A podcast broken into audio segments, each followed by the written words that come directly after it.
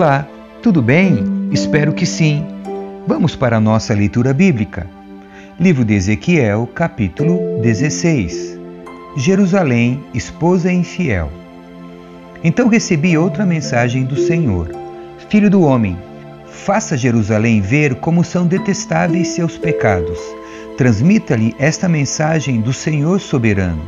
Você não passa de uma cananeia. Seu pai era morreu e sua mãe era hitita. No dia em que você nasceu, ninguém cortou seu cordão umbilical, nem a lavou, nem a esfregou com sal, nem a enrolou em panos. Ninguém teve compaixão nem cuidou de você. No dia em que nasceu, você foi rejeitada e abandonada num campo. Mas eu passei por lá e a vi, indefesa, esperneando em seu sangue, e lhe disse: Viva! Eu a fiz desenvolver-se como uma planta no campo. Você cresceu e se tornou uma linda joia. Seus seios se formaram e seu cabelo cresceu, mas você continuava nua. Quando passei por você outra vez, vi que já tinha idade suficiente para amar. Eu a envolvi com meu manto para cobrir sua nudez e pronunciei meus votos de casamento. Fiz uma aliança com você, diz o Senhor soberano, e você se tornou minha. Então lavei você, limpei o sangue e passei óleo perfumado em sua pele. Eu lhe dei roupas caras de linho fino e de seda com lindos bordados e sandálias feitas do mais excelente couro de cabra. Também lhe dei belas joias, pulseiras e lindos colares, uma argola para o nariz, brincos para as orelhas e uma bela coroa para a cabeça. Assim, você foi enfeitada com ouro e prata. Suas roupas eram feitas de linho fino e seda e tinham lindos bordados. Você comia os alimentos mais seletos, farinha da melhor qualidade, mel e azeite, e se tornou mais linda que nunca. Parecia uma rainha e de fato era. Sua fama logo se espalhou por todo o mundo por causa de sua beleza. Eu a vesti com meu esplendor e aperfeiçoei sua beleza, diz o Senhor soberano.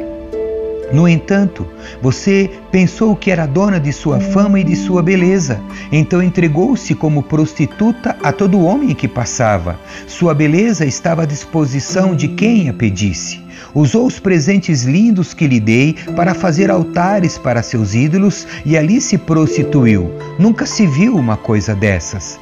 Pegou as joias e os enfeites de ouro e prata que lhe dei, fez estátuas de homens e as adorou. Desse modo cometeu adultério contra mim.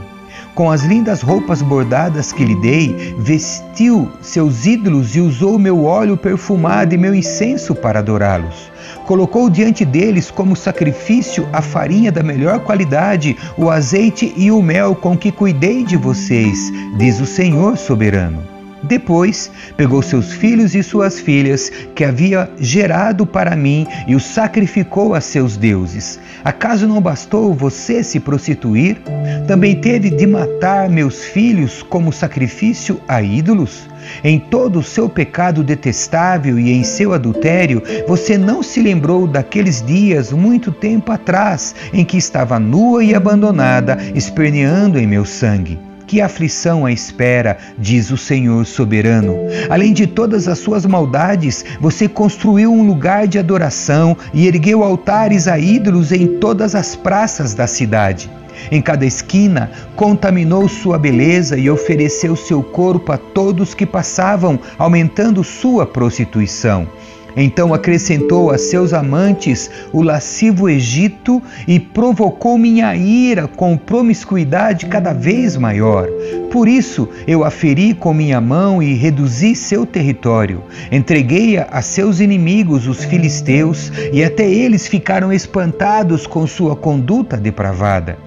Você também se prostituiu com os assírios. Parece que nunca se cansa de procurar amantes. E mesmo depois de se prostituir com eles, não ficou satisfeita. Acrescentou a seus amantes a Babilônia, terra de comerciantes, mas ainda assim não se contentou. Como seu coração é fraco, diz o Senhor soberano, para fazer essas coisas e se comportar como uma prostituta desavergonhada.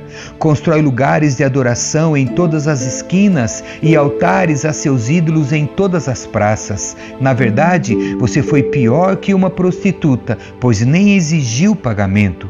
Sim, você é uma esposa adúltera que acolhe estranhos em vez do marido. As prostitutas cobram por seus serviços, mas você não. Oferece presentes a seus amantes e os suborna para adulterarem com você.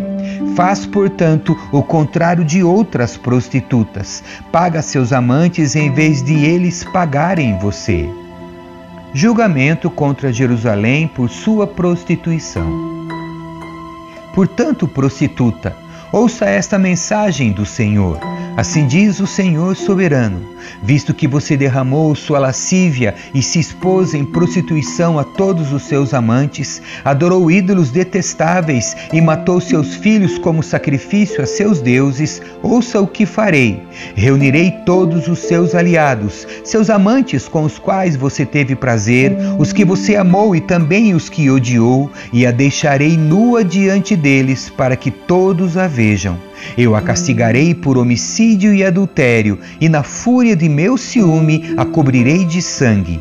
Então a entregarei a esses muitos povos que são seus amantes, e eles a destruirão. Derrubarão seus lugares de adoração e os altares de seus ídolos. Arrancarão suas roupas, levarão suas lindas joias e as deixarão completamente nua.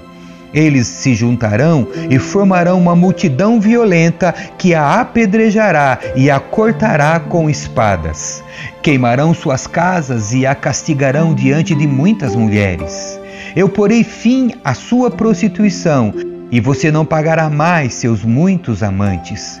Por fim, satisfarei minha fúria contra você e meu ciúme se acalmará. Ficarei tranquilo e já não ficarei irado com você. Primeiro, porém, uma vez que você não se lembrou de sua juventude, mas provocou minha ira com todas as suas maldades, eu lhe darei o castigo merecido por sua conduta, diz o Senhor soberano.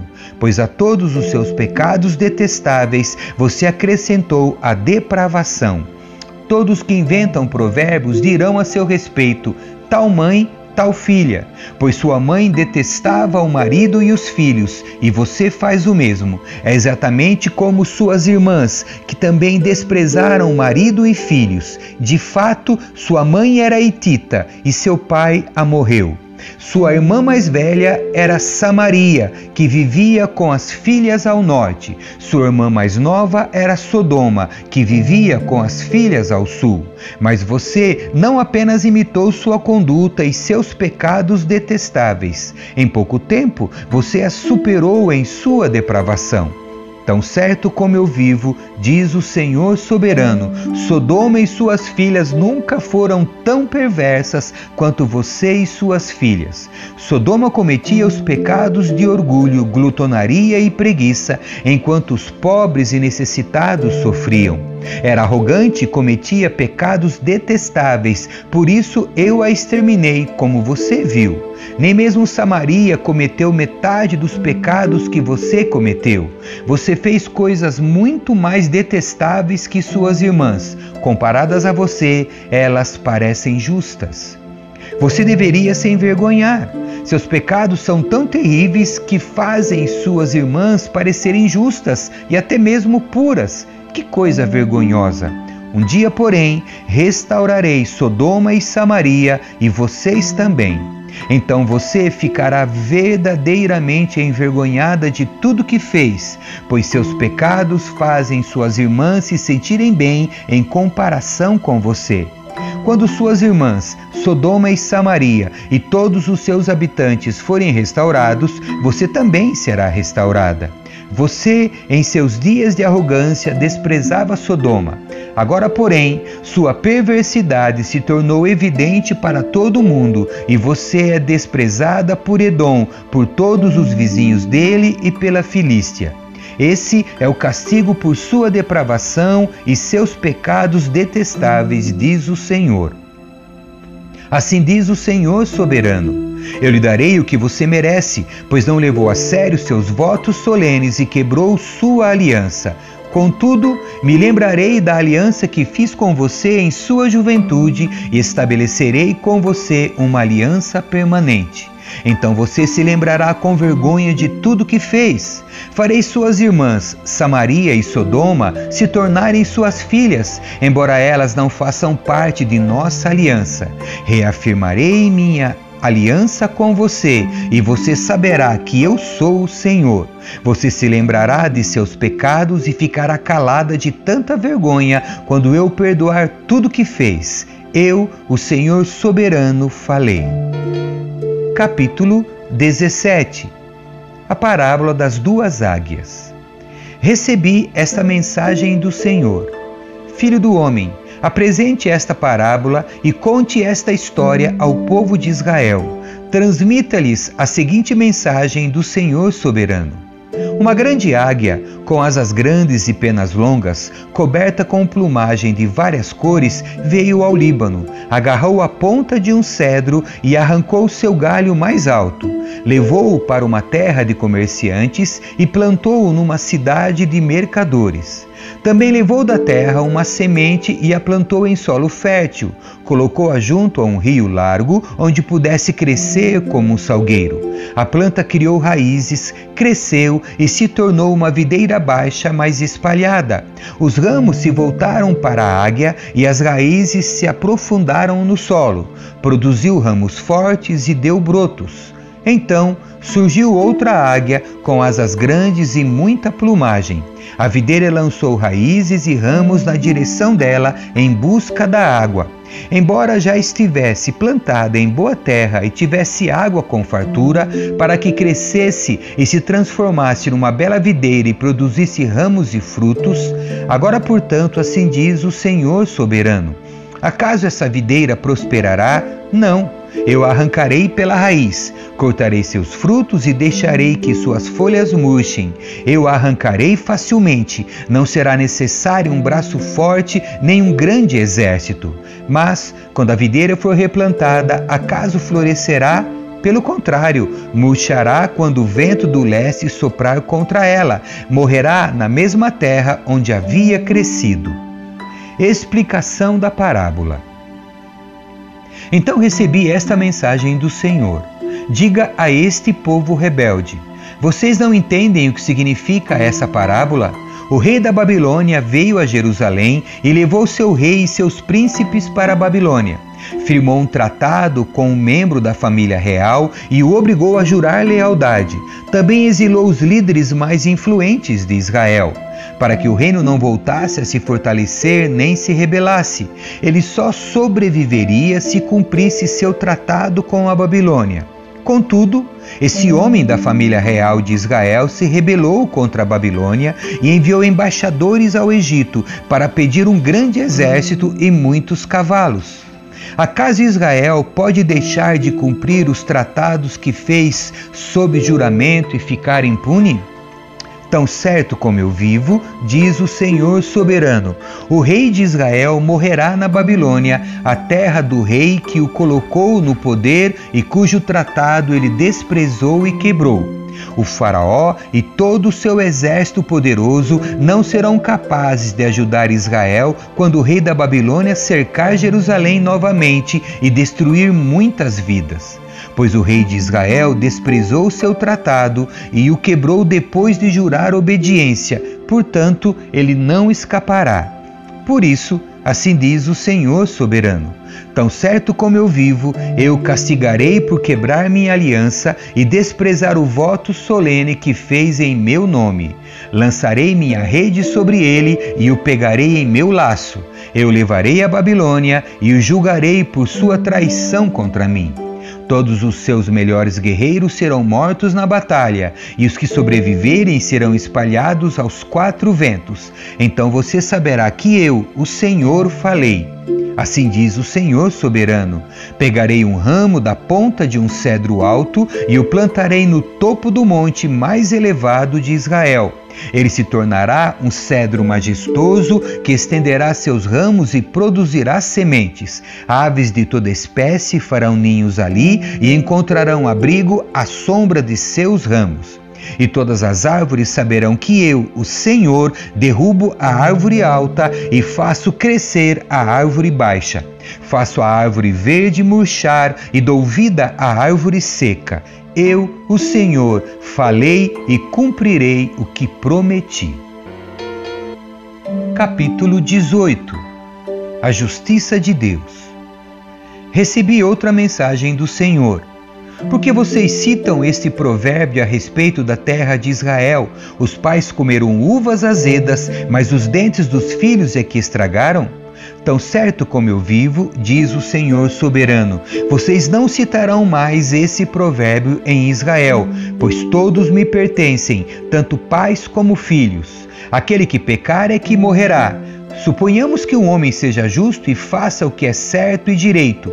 Não participa de banquetes nos lugares de adoração diante dos ídolos de Israel, nem os adora não comete adultério e não tem relações com a mulher quando ela está menstruada.